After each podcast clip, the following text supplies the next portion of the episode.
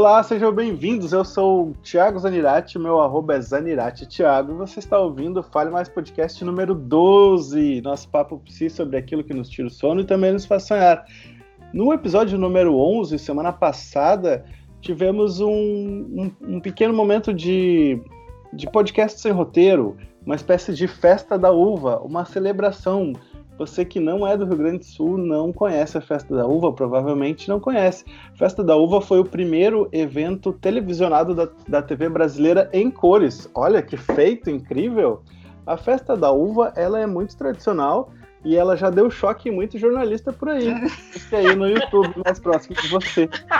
É, é, um momento, é um momento de descontração, é, muita bebida em homenagem ao deus Baco é, shows de qualidade não muito recomendável e muita descontração, como foi o nosso episódio número 11, onde a gente abriu nosso coraçãozinho para falar daquelas coisinhas que estávamos vivendo na pandemia. Estamos, né? Porque ainda estamos na pandemia e também sobre os rumos que o nosso podcast vem tomando nesses últimos tempos.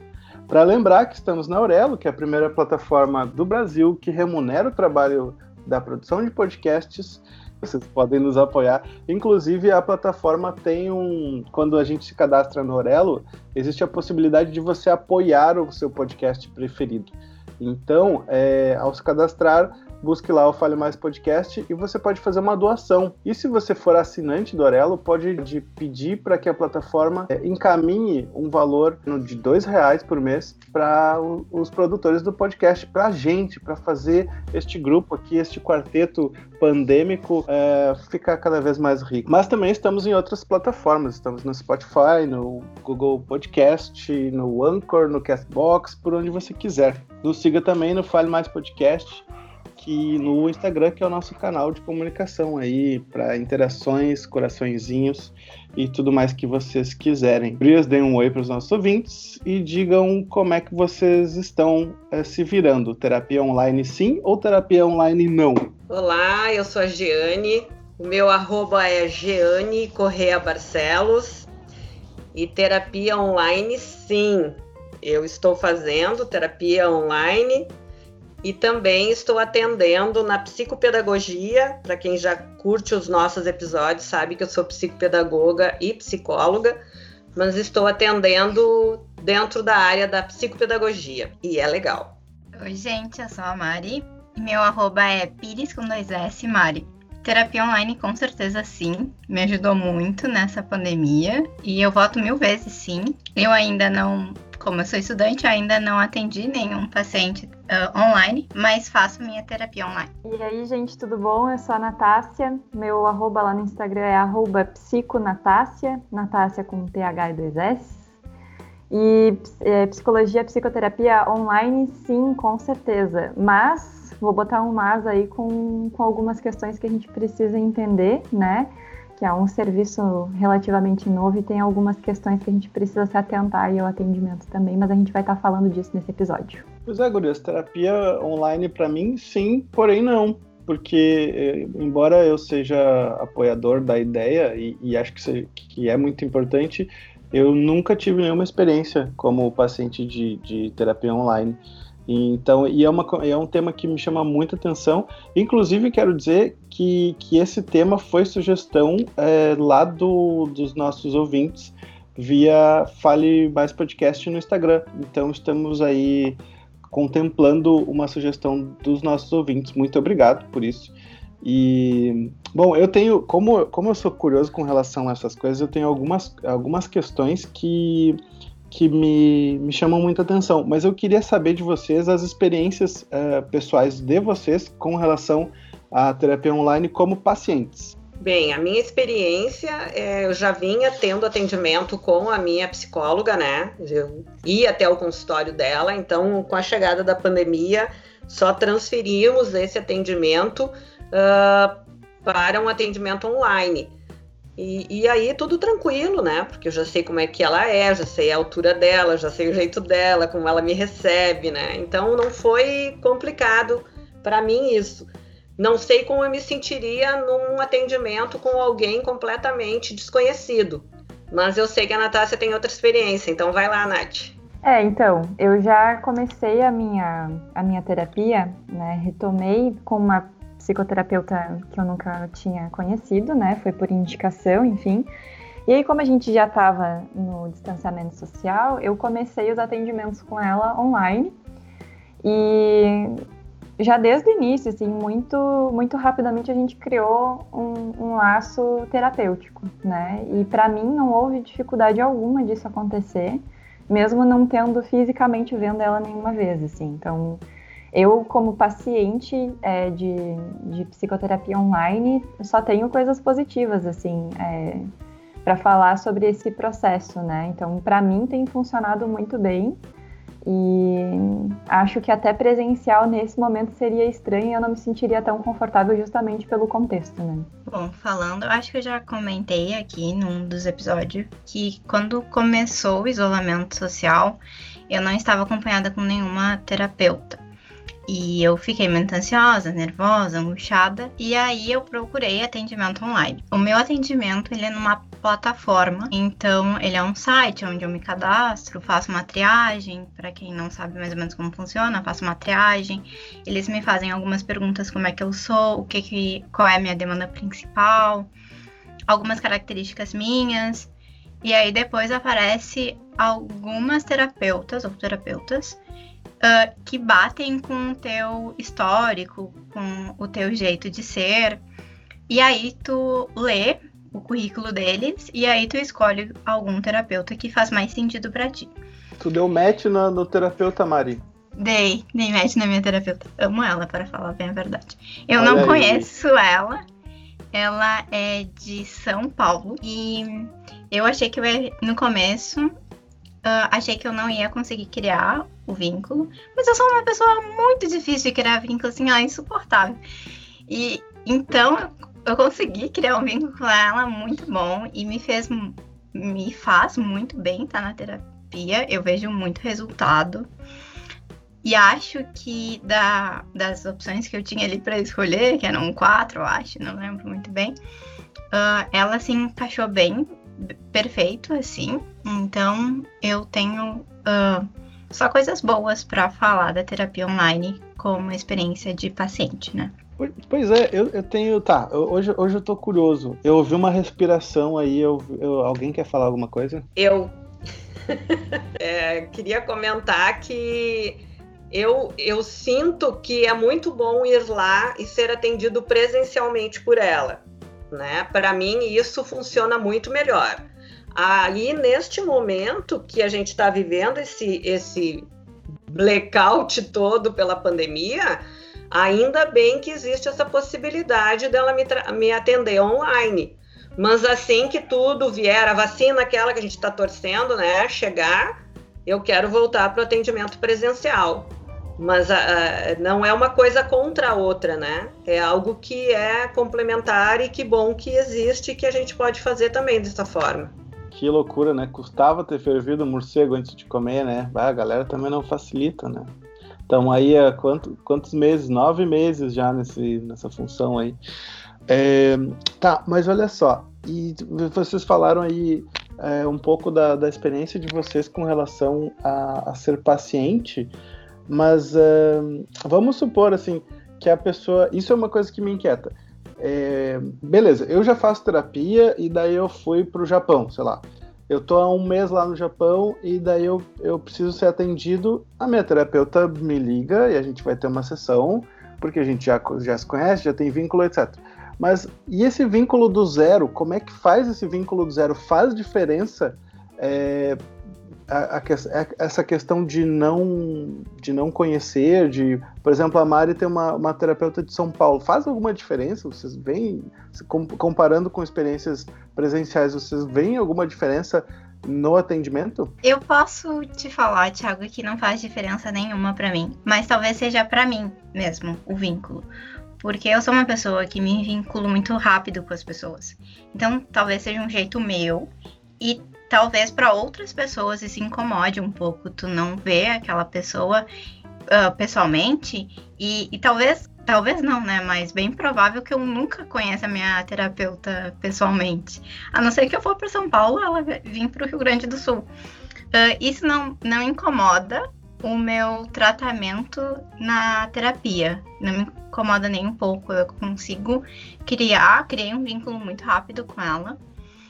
E, e para mim até é bom saber que não vou esbarrar com ela na rua, não vou encontrar ela em lugar nenhum. Isso me deixa até mais tranquila. Dá para mandar a braba sem medo, dá para falar da zoeira toda. Dá para contar tudo, né? Todos os podres. Dá para falar dos amiguinhos, ela não vai saber quem é.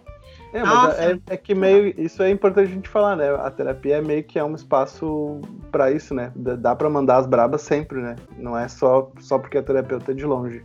Só um pequeno parêntese que já está fechado. É, mas eu acho que mesmo esse teu parênteses faz sentido, porque talvez muitas pessoas tenham justamente receio de buscar a terapia é, porque tem esse receio de cruzar com a pessoa na rua, de não poder falar de tudo, porque daqui a pouco ela conhece um conhecido do vizinho, do primo, de não sei quem, que vai poder saber do que ela falou é, naquele espaço, né? E assim, é uma ilusão, óbvio, né? A gente cria, é, dentro do, do espaço terapêutico, a gente cria esse contrato com a pessoa onde ela vai ter liberdade para falar daquilo que ela se sentir confortável com a segurança do sigilo, né? Desse local, desse espaço realmente, né? Mas eu acho que para algumas pessoas, em alguns casos, por exemplo, pessoas que, que têm uma ansiedade mais generalizada ou que têm uma questão de ansiedade social, podem se beneficiar muito de um atendimento online, justamente porque elas estão, de certa forma, é, protegidas pela tela, né? E aí esse momento ansiogênico de conhecer uma pessoa nova, justamente uma pessoa que tem é, às vezes é, incutido culturalmente uma questão de poder, assim, né? Uma imagem de poder do psicólogo, de de saber coisas, às vezes, que, que a pessoa que está chegando ali não sabe, é, eu acho que talvez para esse, esse tipo de pessoa que tem um pouco mais de ansiedade nesse sentido pode ser muito benéfico, né? Tira um pouco dessa, desse peso, assim. E o vínculo, o vínculo ele é estabelecido pela atenção e, e a tua a tua concentração que tu coloca nesse, nesse espaço, né? De olho no olho, quer dizer, tu pode chegar mais perto da câmera, falar com a pessoa, né?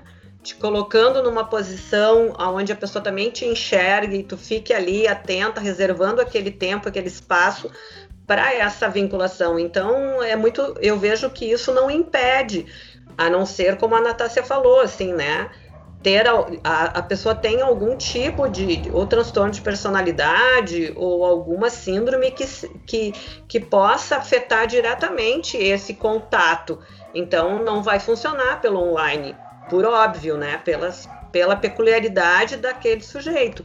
Mas uh, não vejo como problema quando a pessoa realmente quer fazer o atendimento, que vai ser uma coisa tranquila em relação ao sigilo, às combinações, ao vínculo para mim tem sido muito importante. A gente tem uma base muito grande aqui no nosso grupo, né? Já foi falado, acho que várias vezes, que o Thiago e a Natácia não se conhecem. E o vínculo que os dois têm é muito grande. E eles não se conhecem pessoalmente. Moram na mesma cidade, mas não se conhecem. Então a gente já tem uma base disso, né? Uma terapia online que a gente faz aqui. Mas é quase o mesmo vínculo que teria numa terapia, né? Dá para é se identificar um pouco desse modo, assim, pra, só para explicar, assim. É, o processo de vínculo, ele é muito semelhante, né? E assim, a gente fala, uma coisa que eu estava escutando vocês, estava pensando, é justamente das palavras que a gente usa, né? O virtual e o pessoal. Mas eu conheço, por exemplo, o Thiago pessoalmente porque ele está se apresentando como pessoa, mesmo que seja no meio virtual. Eu não conheço ele fisicamente, né? Sim. E eu acho que essa é uma diferença importante da gente fazer. E é por isso que no virtual é possível de criar o vínculo, porque a gente conhece as pessoas através do virtual. A gente só não está vendo elas fisicamente, não pode abraçar, não pode beijar. É um outro tipo, mas o vínculo acontece justamente porque se possibilita essa troca, mesmo que seja através de uma tela, né?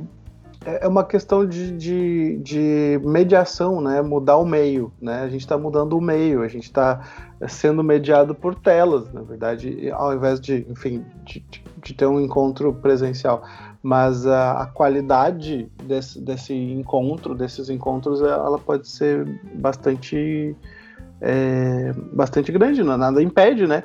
E isso, isso é o que a Mari falou, eu estava pensando agora, como, como é que pode, né, a gente não se conhecer assim fisicamente, é, mesmo morando na mesma cidade e tal, e, e tá aí produzindo coisas e conversando e trocando ideias e isso é um, é, um, é um, negócio muito louco, me chamou a atenção quando a Mari falou, quando a Mari estava falando, estava pensando nisso mesmo, de, de como como é doido esse nosso exemplo, claro que não é, uma, não é uma terapia aqui, mas é uma questão de vinculação mediada, digamos assim, por, por um meio tecnológico, né?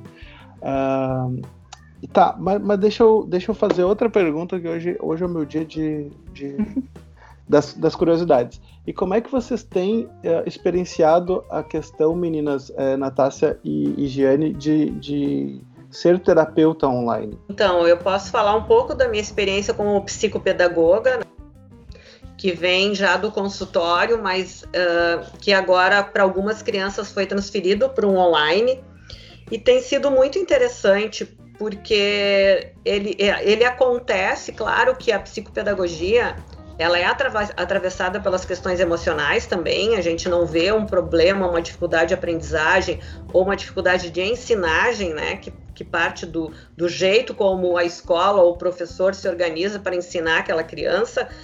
A gente não vê separado as questões emocionais das questões cognitivas, mas o meu papel é mais voltado para essa, essa questão dessa dificuldade que a criança está apresentando nesse momento. Então eu consigo fazer algumas atividades via Skype ou até mesmo o WhatsApp. E, e as crianças, né, por elas terem nascido num momento que essas plataformas já existiam, né? Quase que elas nasceram com o celular na mão, infelizmente, mas é, é, é desses tempos, né? Tu consegue combinar coisas, né? O, o, o, menino que eu atendo, ele, eu digo para ele, tá, então eu tenho que sair do WhatsApp para te mandar a atividade. Não, Giane, tu só faz assim, assim, assim. Quer dizer, ele, ele acaba me ensinando, né? E, e fazendo atividade de acordo com aquilo que a gente está combinando. Então é uma experiência dentro da psicopedagogia, mas é uma experiência online que eu acho que é interessante de trazer aqui para que vocês possam pensar sobre.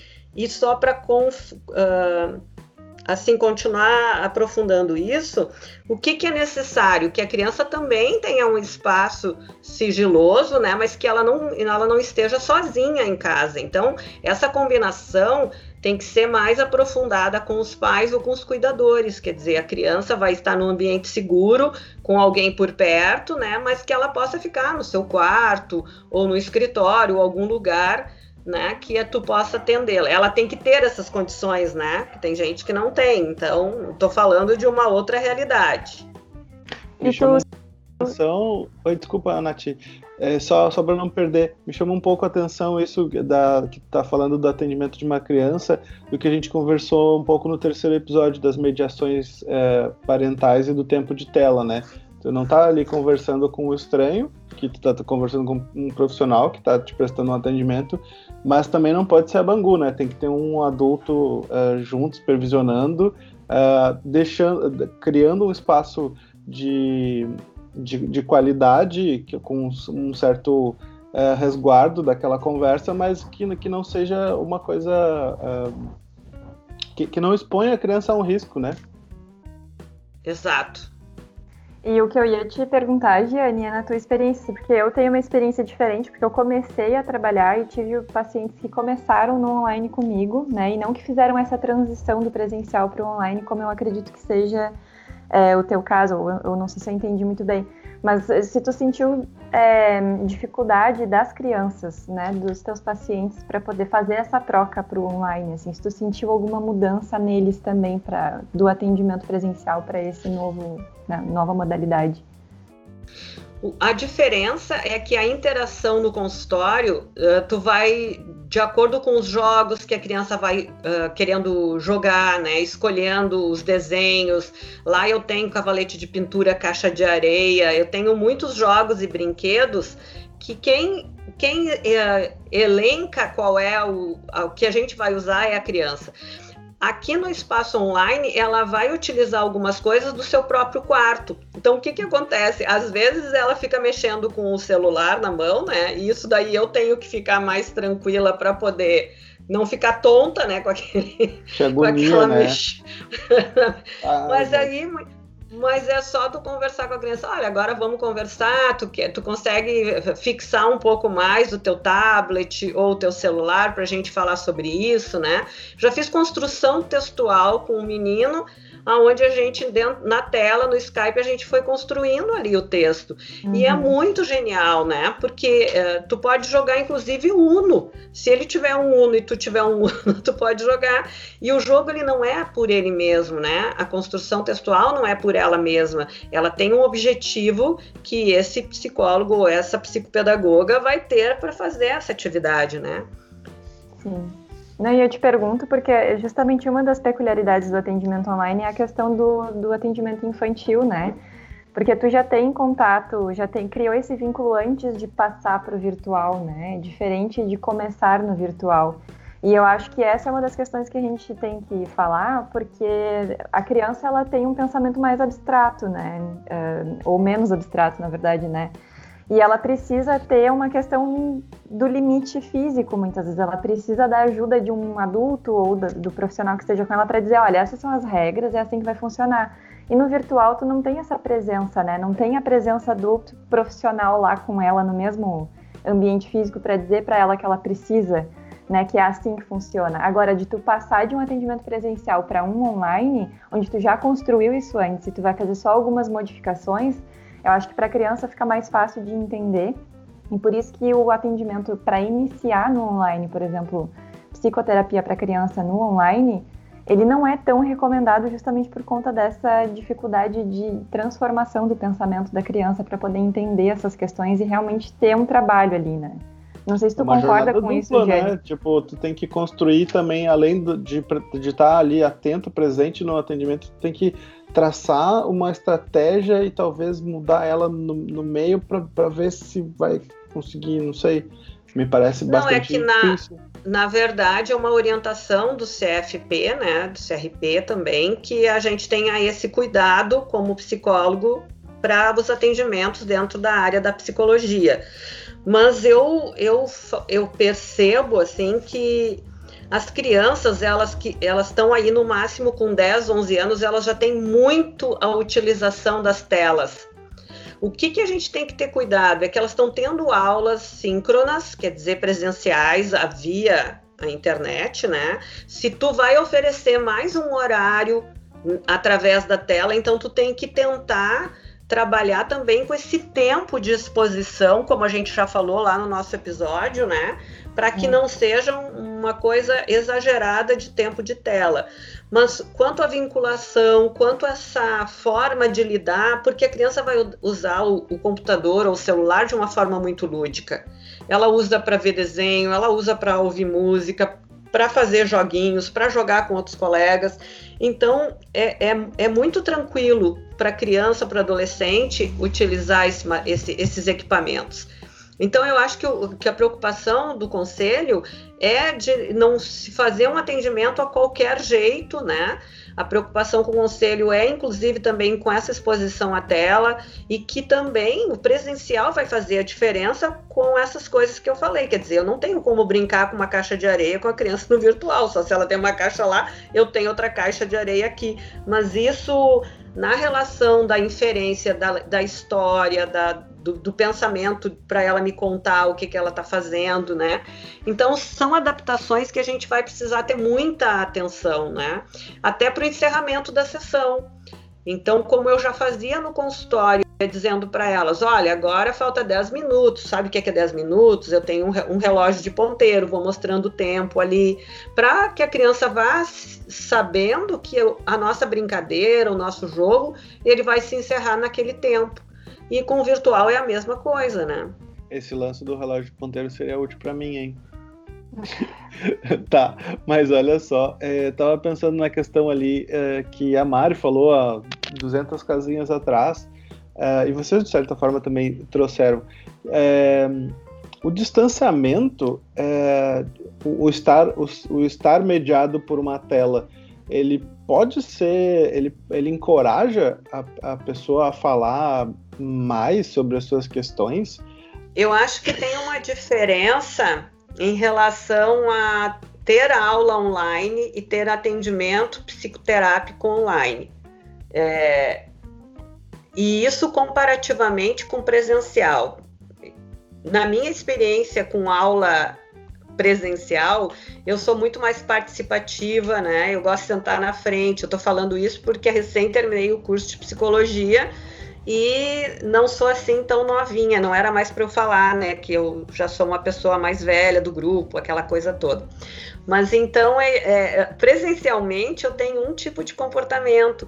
Com a aula online que eu peguei no, no primeiro semestre deste ano, já na pandemia, eu me sinto mais é, trancada, assim, eu, eu, eu não participo tanto, então, para mim, essa diferença é bem grande do, do presencial para o virtual. Agora, nos atendimentos psicoterápicos, eu, eu não vejo diferença, assim, Tiago. Eu, eu vejo que a pessoa vai ter a sua característica pessoal, ou ela fala mais ou ela fala menos, mas isso é de um jeito uh, pessoal de estar lidando com esse equipamento, assim, com o virtual. Eu não vejo que isso vai interferir tanto. Pois é, é tu, tu, usou o exemplo da aula que, que foi baseado nisso que eu estava pensando, né? Justamente nisso, acho que tu, tu, rolou uma leitura de pensamentos aqui, porque eu me sinto, é, talvez seja o meu jeito um pouco mais, mais retraído. Já, já falamos sobre isso em outros episódios também. Embora a Mari tenha me desmentido que, que, que é uma calúnia, eu não fico rodeado de pessoas e amiguinhos lá na aula, porque eu fico sei, sempre sei, sei, no meu cantinho lá com a minha cara de bunda. Mas enfim, é, mas é o meu jeito que é de ser um pouco mais sério e tal. E eu participo, eu me vejo participando com, com mais frequência na aula é, online, é, na, na, na, aula síncrona online, né? Porque senão eu ia estar falando com a gravação, não faria nenhum sentido. É, eu me vejo é, participando com mais frequência nessa. Ontem, para ter ideia, para ter ideia, eu fiz na aula de ontem, eu fiz até uma piadinha. Olha isso fiz, consegui a proeza de fazer uma piadinha na aula online.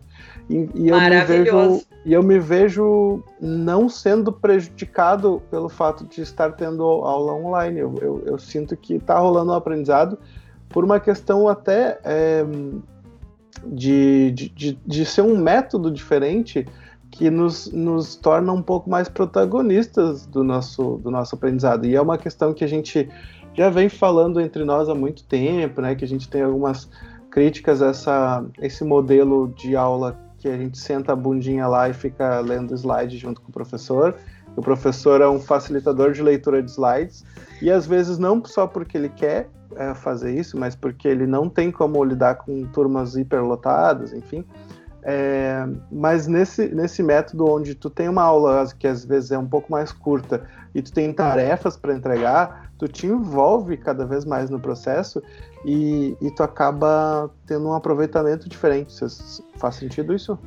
Tiago, eu acho perigoso, né? A gente falar no bem, no bom e no maravilhoso que é o, a aula online. Na minha experiência como professora, né? Eu sempre vou defender, eu acho que não é isso que está dizendo, mas sempre eu vou defender a escola e a, as atividades presenciais, que para mim a escola não tem só essa questão da construção do conhecimento, principalmente com crianças no ensino fundamental, né? O ensino fundamental de nove anos, ele vai fazer a construção de conhecimento, mas ao mesmo tempo, ele também tem a questão da sociabilização, né, da criança viver com outros grupos, do olhar do professor sobre a criança ou sobre aquela, aquele desenvolvimento. Então, eu acho que esse momento da pandemia vai trazer a importância da pedagogia, como a gente já falou também em outros momentos, que é um destaque, quer dizer, as crianças estão nas casas e tem a influência da, do pai e da mãe para acompanhar alguma atividade pedagógica, mas no fundo o mais importante é que ela tenha essa aula realmente com a sua interação com os colegas e com os professores. Ai, Tia Jane, sim. Não, mas eu não, não, não quis. Não, na real, assim, é, pra quem não sabe, pra quem não acompanha esse maravilhoso podcast, a Jane me acompanha desde, os, sei lá, o quê? Quantos anos, Jane? Quatro anos da minha Quatro vida? anos tu tinha, e agora é... tu tá com trinta e poucos. Não vamos dizer é... bem a verdade. Não, não, não, vamos dizer toda a idade, né? Trinta e alguns, assim. É, mas, mas, claro, eu, eu acho que, que para além da construção de conhecimento, a, a escola serve para muitas outras coisas. E eu acho que está coberto de razão. Mas eu, eu me referia mais a. a... Porque esse, essa questão de, de ser protagonista do próprio aprendizado, ela não necessariamente está restrita ao método de aula online. Tu pode ser protagonista do teu aprendizado em qualquer circunstância. Mas, mas para séries iniciais é fundamental que tu tenha aula é, presencial, que tu tenha a presença do professor, que tu tenha a presença dos colegas, isso ensina é, tanto quanto é, o, o, isso, isso é tão ou mais valioso que o conteúdo em si, né?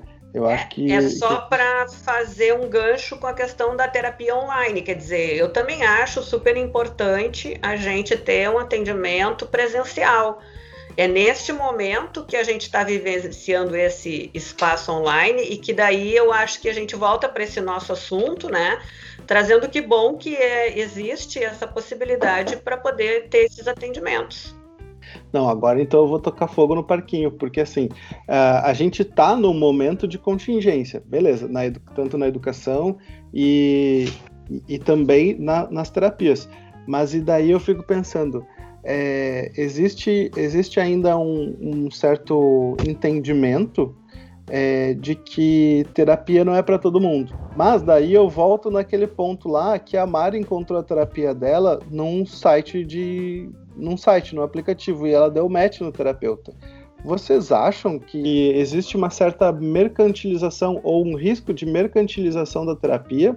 Ou isso faz parte de um processo sem volta de democratização da terapia. Eu quero só dar um parênteses aqui, que eu acho que existe um pouco disso que tu tá falando dos dois. Acho que tem esse risco, mas eu quero frisar o quanto que a terapia online é importante para aquelas regiões onde a gente não consegue ter acesso, principalmente os psicólogos, e o quanto que online a gente consegue alcançar mais pessoas e fazer um, uma saúde mental de boa, de boa qualidade para aquelas regiões, estados, comunidades que são uh, prejudicadas, né, com distanciamento, uh, locomoção, não ter recursos às vezes para conseguir chegar até um, um terapeuta presencial. Eu só queria frisar nesse momento isso, assim, o quão importante é a terapia online e que no Brasil está se começando a falar mais agora.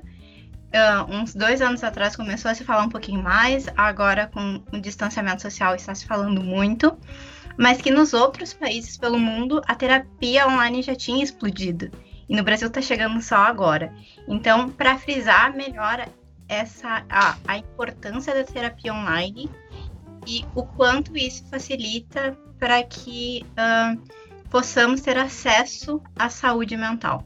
Eu acho justo, Mari. E, e eu lembrei que eu estava hoje comentando que, com, conversando e tal, com a minha mãe, que é psicóloga, e ela disse que lá em 2008 se falava dentro do conselho, que ela foi conselheira durante um tempo, do Conselho Regional do Rio Grande do Sul, de Psicologia, e em 2008 se falava, já se discutia, assim, como é que ia ser a, a os critérios né, para atendimento 2008.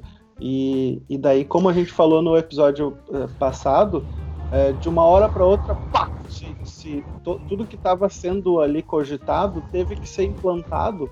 É claro que já existia terapia online antes do, deste ano, né? Mas eu quero dizer assim, tudo ficou mais é, visível. A terapia online ficou mais visível agora. Uh, e então ela foi implantada. E, tipo, e não tem volta. Acho que é um processo sem volta. Ali, então, tua mãe, né, Thiago, em 2008, falando sobre isso, a primeira resolução que veio para regulamentar o atendimento online foi em 2012. E aí, mais recentemente, em 2018, é que foi realmente que saiu uma, uma resolução, que é a número 11, né? Uh, que regulamenta esse atendimento do psicólogo online, tem todas as diretrizes de atendimento, tanto para atendimento terapêutico, né, psicoterapia, quanto para seleção de pessoal, para orientação psicológica, prestação de outros tipos de serviço que o psicólogo pode fazer através das plataformas online. E é essa resolução que regulamenta o nosso atendimento pela plataforma EPSI, que é uma plataforma do nosso Conselho Federal de Psicologia, onde a gente tem que criar um, um, estabelecer vários critérios de atendimento, qual que é o público que a gente vai oferecer nosso serviço, que plataformas a gente vai usar, de que forma que vai ser feitos os registros né, de evolução dos pacientes, se for no caso da psicoterapia. Então, tudo tem que estar regulamentado no, no EPSI. E aí agora, em pandemia, o que aconteceu foi uma facilitação desse processo para quem queria né, poder continuar prestando o serviço é, de psicoterapia, tanto para quem já estava atuando no presencial e fez a transição, quanto para quem estava começando, que no caso eu e a Jane pegamos essa, essa parte, né, de poder flexibilizar e já fazer logo de cara o nosso cadastro no EPSI e poder atender online. Então, é, é algo assim bem recente e eu acredito que a gente ainda tem muita coisa para saber é, sobre a psicoterapia online, por exemplo, já que é algo que está acontecendo agora e com certeza vão ter consequências no sentido da gente ainda não saber muito bem os efeitos disso a longo prazo e tal, né? Então acho que é um caminho ainda que está se desenhando e vai longe. E sobre a tua volta. pergunta, acho que não, né? Mas a é. pergunta da mercantilização, qualquer coisa que vire um objeto né? Que vire algo que tu vai comprar, vender, que se trate a educação ou a terapia dessa forma, ela é perigosa, né? Então, é, há, há, há muito tempo, os empresários da educação já tentam transformar isso uh, em algo que seja facilitado com menos custos, menos uh, investimento em espaço físico, menos investimento em pagamento de direitos para os profissionais da educação. Então é uma luta muito antiga para se transformar, para se tirar esse ônus que eles acham que é ônus, né, do, do, da, do, pagamento ou do envolvimento em relação à escola, à educação e à aprendizagem. Então, se vê surgir a cada tempo é, grandes empresas que vão fazer é, os livros didáticos, os, os, os, equipamentos que são necessários para se ter uma, uma aula online, os aplicativos para dar aula online. E isso eu acho muito arriscado, muito perigoso. A gente precisa, como humano, ter o vínculo, a vivência, a, a experiência com o meio. E falando em criança, muito mais, né? Então a gente abre esse parênteses na pandemia para ter um atendimento e ele é de qualidade, porque os profissionais são muito responsáveis para fazer tanto os atendimentos na educação quanto na terapia, mas ele tem que ser daqui a um tempo retomado, né? Assim que a gente consiga ter essa vacina e essa possibilidade de retorno às aulas presenciais, essa vivência é fundamental para nós. Gurias, como é que a gente ia pensar num troço desse, né? Há algum tempo a gente via que executivos é, muito antigos se tornavam caros demais para as grandes organizações. E agora professores qualificados demais se tornam caros para as organizações. Olha que, que absurdo, olha que descalabre esse, esse troço, né? Nath, mercantiliza ou democratiza? Então, essa pergunta, Thiago, ela é bem complicada, assim, né? Tem uma questão que as gurias trouxeram, a Mari trouxe, né, um ponto super positivo aí dessa questão de poder abrir os horizontes e poder ampliar o número de pessoas que, que são atingidas de alguma forma, né, que, pela psicoterapia e por esse tipo de serviço de saúde mental. Mas, ao mesmo tempo, tem muita gente que acha, por exemplo, que a psicoterapia online ela é mais barata que a que a psicoterapia presencial, né, no, consultório físico. E a realidade é que a gente vende, né, como psicólogo na clínica, a gente vende o nosso tempo. E o nosso tempo ele, ele é o mesmo, independente se for pelo virtual ou se for no meio físico, né? E aí eu acho que está uma questão importante, porque é, não é uma crítica, mas é mais uma problematização dessas plataformas é, que fazem é, que tem esses psicólogos, né, para poder atender no online, porque muitas vezes o que acontece é que nas plataformas o valor ele é mais acessível, mas ao mesmo tempo tem assim essa mercantilização, né, do, do serviço do psicólogo. Então, assim, tem que ter muito cuidado com isso, porque tem muita gente que valoriza e sabe do valor. Acho que a Mari é uma delas, né? Não, não estaria fazendo a psicoterapia online se ela não valorizasse. Ela não faria psicologia também se não, não gostasse tanto, né, uh, da profissão. Mas eu acho que tem que tomar um cuidado, assim, até que ponto isso vai. Se é num momento de pandemia, para poder expandir, poder atingir pessoas que geralmente não poderiam ter esse acesso, ok. Mas a longo prazo a gente tem que pensar nessa questão da valorização do, da nossa profissão. Então, não sei se é bem uma resposta, é mais, talvez mais perguntas sobre, né? Aqui é a porta aberta para a gente pensar sempre, mas, mas ouvindo o que tu falou e pensando que a gente estava conversando um pouco antes, é, não daria para transpor essa mesma problemática, por exemplo, para os planos de saúde? Eu acredito que sim, né? A gente. Essa questão da consciência do tempo de atendimento, quanto do preço, do valor a ser cobrado, é, no próprio conselho já tem um regramento, né? A gente sabe disso. Os planos de saúde provavelmente estão dentro desse regramento, mas entram numa questão de tempo. Quer dizer, eu já vi gente comentar que foi atendido em 25 minutos. Então, a pessoa, além de um tempo muito reduzido de atendimento, só vai ter, às vezes, direito a remarcar a sua nova consulta daqui a 30, 20 dias. Então, tu deixa de fazer um atendimento que ele é particularizado para aquela pessoa, que ela precisa às vezes de dois, três atendimentos na semana, ou no mínimo um por semana, para que o próprio plano regule quanto, quando vai ser o teu tempo de atendimento. E aí isso é complicado. Tanto no, no, no, no tempo do atendimento presencial ali, de 25, 30 minutos, 40 que seja, né? Ou então no tempo de semanas, quer dizer, eu só consigo remarcar para um tempo muito distante daquele que eu realmente precisaria.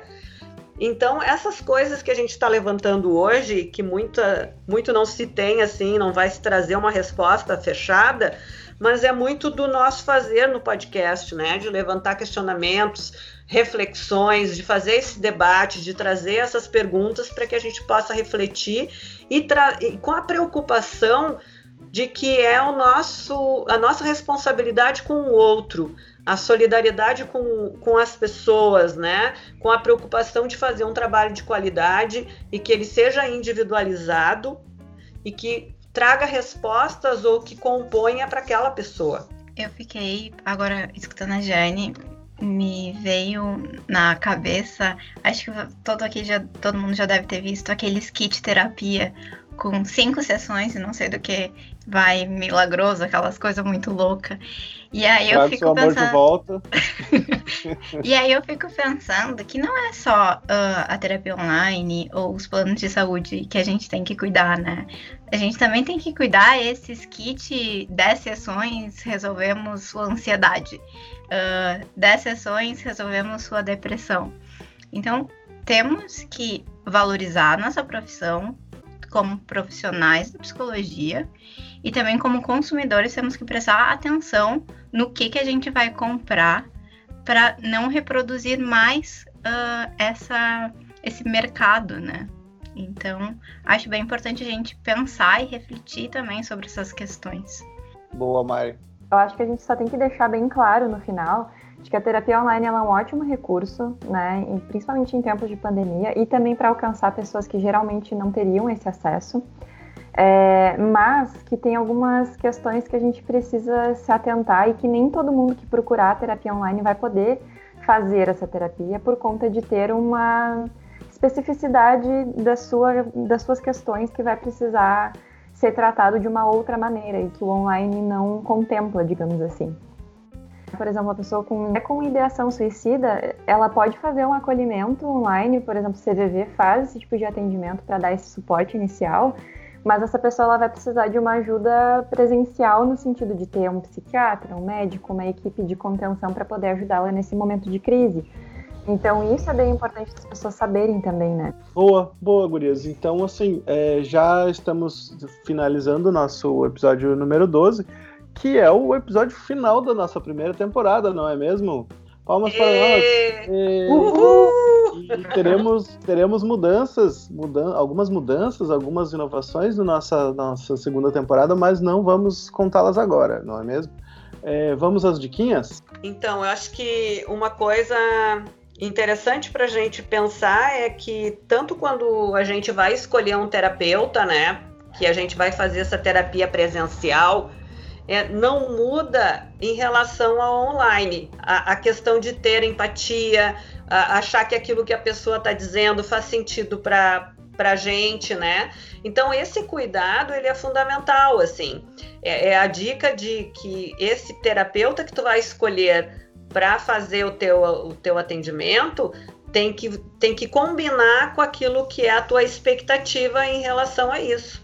Então, essa é uma das dicas que eu acho interessante de destacar. Uma dica que eu dou é pesquisem antes no APC sobre o terapeuta que vocês escolherem, tanto online. Dão uma pesquisada, vê se tá tudo certo, se tá tudo regulamentado. É muito importante. Não dá para dar match em qualquer um, né, Mari? Não, match é só para os especiais. É isso aí.